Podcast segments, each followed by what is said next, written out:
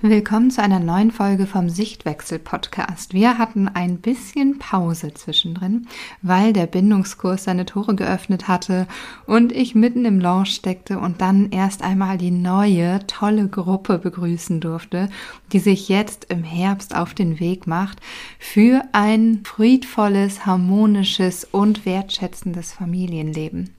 Und ja, die Wochen vor dem Launch, im Launch und nach dem Launch sind immer besonders anstrengend.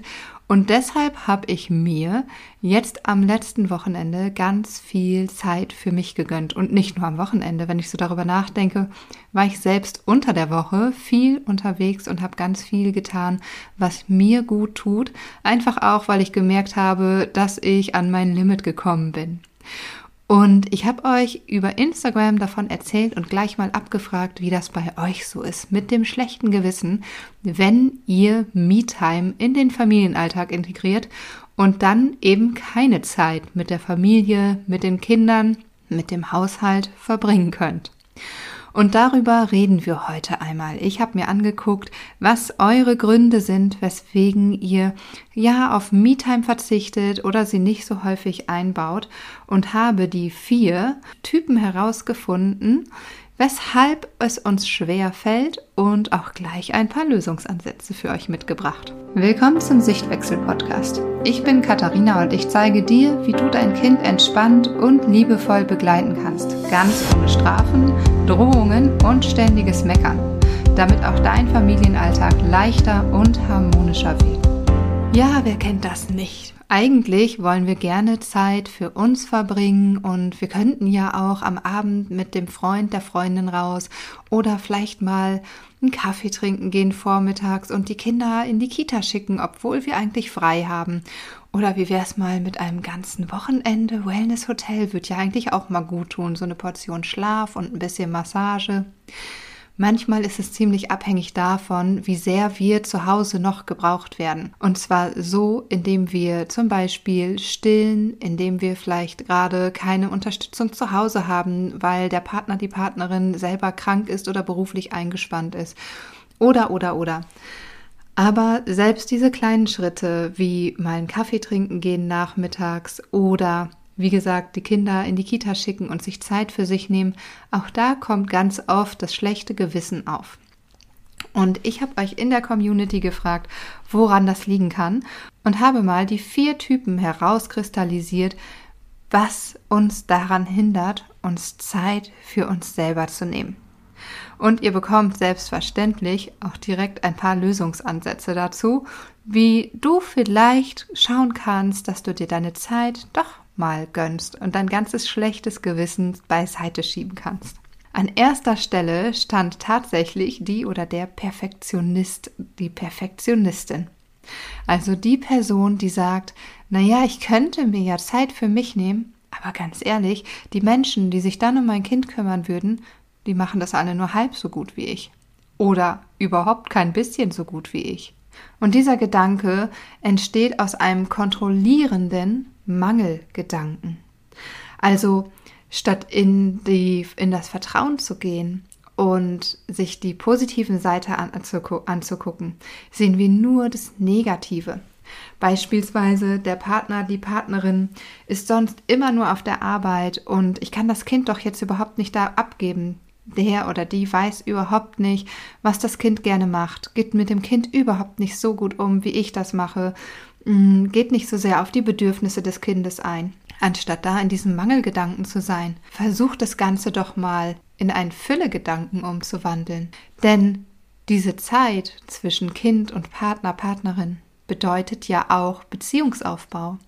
Und das, was noch nicht ist, kann auch nicht werden, wenn kein Raum dafür gelassen wird. Statt also nur zu sehen, dass die Person, die dein Kind betreut, sich nicht auf das Kind so einlässt, wie du es dir wünschst. Sieh das Ganze doch mal als Chance und als Beziehungsaufbau, als Zeit für Verbindung, um einander besser kennenzulernen, um gemeinsame Wege zu finden. Also, wenn du zum Typ, ich nenne es mal liebevoll Controletti gehörst, dann üb dich mal im Loslassen. Und du musst nicht gleich groß anfangen und direkt ein drei Tage Wellness-Hotel buchen. Versuch's mit kleinen Schritten. Geh mal 20 Minuten spazieren, nimm dir mal eine halbe Stunde, um in einem Café was trinken zu gehen und schau, ob du das so hinbekommst, nach und nach Vertrauen aufzubauen und aus diesem Mangelgedanken heraus in die Fülle zu kommen. Die zweite Kategorie, nenne ich es jetzt mal, unter die eure Antworten fallen, sind die der Denkerin des Denkers. Das sind die Leute, die immer glauben, dass von außen schlecht auf sie geguckt wird. Also, sie haben doch sowieso schon irgendwie genug Zeit über Tag und jetzt nehmen sie sich auch noch Me-Time? Oder sie haben doch sowieso schon zwei Tage die Woche Vormittagszeit für sich weil die Kinder in der Kita sind und jetzt wollen sie auch noch am Wochenende etwas machen? Oder sie waren doch letztes Wochenende schon weg und hatten in der Woche doch auch schon einmal Zeit und jetzt wollen sie trotzdem noch mal abends rausgehen? Oder aber auch mein Partner, meine Partnerin gönnt mir meine Zeit nicht und macht mir ein schlechtes Gefühl. Und dieser Gedanke ist ganz oft ein Projektionsgedanke. Das sind in der Regel keine Gedanken der Menschen um dich herum, sondern es sind deine Gedanken. Und wenn du einmal in dich rein hörst, wie du über andere Menschen vielleicht denkst, die so handeln, wie du es jetzt zum Beispiel tun würdest, dann erkennst du da vielleicht, dass du ebenfalls ganz oft in diesem verurteilenden Gedanken bist. Wenn beispielsweise die Kita-Mutter zwei Tage vormittags frei hat und diese Zeit für sich nutzt und am Wochenende noch weg ist. Wenn die Nachbarin beispielsweise schon drei Tage die Großeltern da hatte und dann am Wochenende über Nacht unterwegs ist auf einer Hochzeit. Das sind alles Gedanken, die wir haben und die wir dann anderen auf uns projizieren. Das heißt, diese Gedanken sind in uns und nicht in den anderen und wir nehmen sie für uns an. Diese Gedanken kannst du in dir ändern. Je weniger du in die Verurteilung über andere Menschen gehst, desto weniger wirst auch du dich verurteilt fühlen. Und desto mehr kannst du bei dir bleiben und das tun, was du für dich möchtest. Wenn wir immer wieder in unserem Leben durch die Welt gehen, mit dem Blick auf andere gerichtet, dann gehen wir genau so auch mit uns um, indem wir denken, dass alle anderen Blicke auf uns gerichtet sind. Machen wir es andersrum und richten den Blick auf uns und sind überhaupt nicht so sehr im Außen dann nehmen wir auch nicht das Außen so sehr wahr, dass es dauernd uns beurteilt. Der dritte Typ ist, ich nenne es mal ganz nett, der Bedürfnisjonglierer, die Bedürfnisjongliererin. Also die Person, die sich überlegen, ach ja, ich würde natürlich gerne mehr Me-Time haben, aber mein Partner, meine Partnerin ist ja die ganze Zeit unter der Woche am Arbeiten und braucht ja jetzt auch Zeit für sich am Wochenende. Oder ich würde ja schon gerne am Wochenende mit einer Freundin essen gehen, aber die Kinder wollen besonders gerne von mir ins Bett gebracht werden. Das sind oft die Menschen, die versuchen, die Bedürfnisse aller irgendwie in Balance zu halten. Du kannst dir das vorstellen wie jemand, der jongliert mit Bällen. Und je mehr Bedürfnisse du von anderen siehst, desto mehr Bälle hast du und versuchst dich ständig in der Luft zu halten. Du versuchst also ständig es allen recht zu machen. Und du siehst dich in der Position, dass du dafür zuständig bist, die Bedürfnisse aller zu erfüllen. Und ein Stück weit gilt es natürlich schon so, dass wir für die Bedürfniserfüllung unserer Kinder verantwortlich sind, weil sie zu klein sind, um ihre eigenen Bedürfnisse zu erfüllen. Aber auch da dürfen wir immer wieder hingucken, was ist Bedürfnis und was ist Wunsch. Das Bedürfnis, von einer vertrauten Person abends ins Bett gebracht zu werden, ist das Bedürfnis nach Sicherheit. Aber wenn diese vertraute Person dennoch da ist, dann kann das zum Beispiel auch vom Partner oder der Partnerin übernommen werden. Das Bedürfnis deines Partners oder deiner Partnerin nach eigener Me-Time, das ist sein Bedürfnis und dem darf er oder sie nachkommen. Das darf kommuniziert werden, aber du bist nicht dafür verantwortlich, Termine für deinen Partner, deine Partnerin ähm, zu vereinbaren, dort zu schauen, wie er oder sie äh, Me-Time haben kann. Du kannst schauen, was dir gut tut und das absprechen. Und auch hier darfst du mal schauen, nicht jeder Mensch braucht das Gleiche. Es gibt Menschen, die befinden sich in der gleichen Situation und haben trotzdem unterschiedliches Bedürfnis nach Zeit für sich selber. Und so kann das natürlich auch mit deinem Partner und deiner oder deiner Partnerin sein, dass du ein viel höheres Bedürfnis hast nach Zeit für dich als der andere.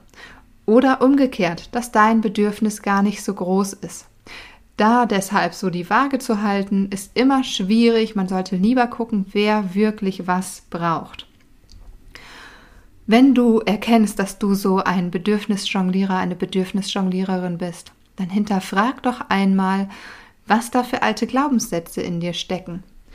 Dass du vielleicht der Manager oder die Managerin für die Familie bist, dass du dafür zuständig bist, die Bedürfnisse aller zu erfüllen, dass du als Elternteil nur wertvoll bist, wenn du dich um alle kümmerst und alle Bedürfnisse im Blick hast, dass du dafür zuständig bist, dass alle anderen um dich herum glücklich sind? Schau da gerne einmal ganz in Ruhe hin. Und die letzte Kategorie ist der Verpasser oder die Verpasserin. Die Person, die sagt, ja, klar würde ich jetzt gerne zu Hause bleiben, mich einfach in die Badewanne legen und ein Buch lesen, aber auf einmal sagt mein Mann, meine Frau, dass er oder sie mit den Kindern schwimmen geht. Und ich habe das totale Bedürfnis, dass ich mit muss. Oder was ist denn, wenn die Familie jetzt auf den Spielplatz geht und mein Kind das erste Mal anfängt zu schaukeln und ich das nicht mitbekomme? Das sind die Menschen, die dieses Fear of Missing Out Syndrom haben. Die Menschen, die immer glauben, dass das, was sie erleben, wahrscheinlich nicht so spannend ist wie das, was sie erleben könnten. Die immer alles mitmachen möchten, die überall dabei sein wollen, weil sie auf keinen Fall irgendetwas verpassen wollen. Wenn du merkst, dass du so eine Person bist, der es schwer fällt, Dinge einfach ziehen zu lassen, Ereignisse vielleicht nicht mitzuerleben und die immer wieder in dieser Hetze drin ist, alles miterleben zu müssen, dann kannst du die Momente, die du erlebst mit deiner Familie, mehr bewusst genießen. Das heißt, wenn du das nächste Mal auf dem Spielplatz bist, genieß diese Momente bewusst. Und wenn du das nächste Mal nicht mitgehst auf den Spielplatz, genießt du genau diesen Moment ebenso bewusst. Das heißt, wenn du in der Badewanne mit einem guten Buch liegst, denkst du nicht die ganze Zeit darüber nach, was die anderen vielleicht für einen mega Spaß im Schwimmbad haben könnten, sondern genießt den Moment, den du jetzt gerade für dich hast und sei dankbar für diesen Moment. Denn es ist so wichtig, dass wir uns Zeit für uns nehmen.